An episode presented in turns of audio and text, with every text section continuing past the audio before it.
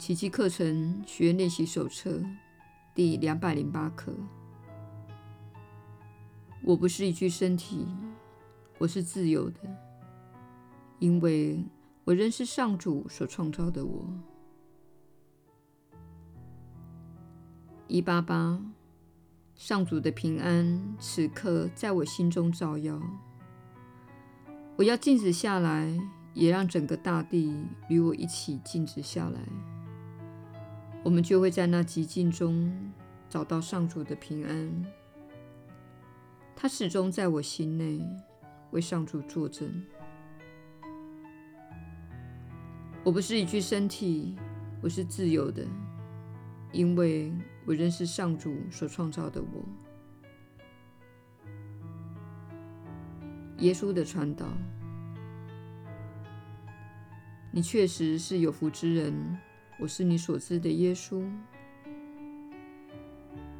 奇迹课程要你对自己说的那些话都是事实，你不过是对自己隐藏的真相。当你今天说“上主的平安就在我内”，却没有感到平安时，我们希望你做出合理的推论。我必定是用错误的想法行事，因为我没有感觉到平安。究竟是什么想法导致了这个不安？如果上主的平安此刻就在我内，是事实，但是我没有经验到平安，这表示我曾用某件事情阻碍了平安。我选择视自己为受害者，或是我以某种形式来攻击他人。我是如何攻击的呢？我是否在心里与我不认同的人争论不已？若是如此，我需要马上停止争论，这会阻碍我体验平安的能力。我是否经常烦恼自己没有足够的钱？而且觉得这一生都会一贫如洗，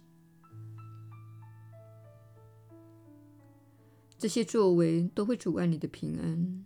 你必须停下来。你对自身处境的解读方式阻碍了自己的平安。然而，有些缺钱的人会说：“但是情况就是如此。”如果情况就是如此，就需要改变你对这件事情的想法，这是唯一能改变现状的方式。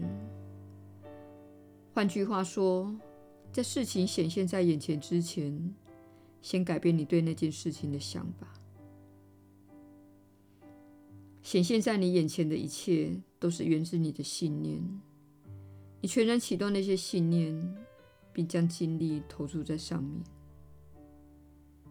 因此，有些事情以具体的形式出现在你眼前，你必须看看具体出现在自己眼前的是什么，并问问自己：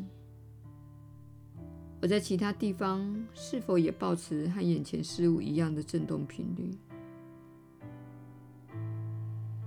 我是如何造出这一切的？为什么这件事会不断地发生在我身上？它是由我的人生向我走来，意思是它源自于我。平安是你与生俱来的本质，也是你的心灵应该有的状态。每当你失去了平安，表示你正积极做着阻碍自己体验到平安的事情。因此，请勇敢一点。鼓足勇气，承认造成自己不平安的元凶就是自己。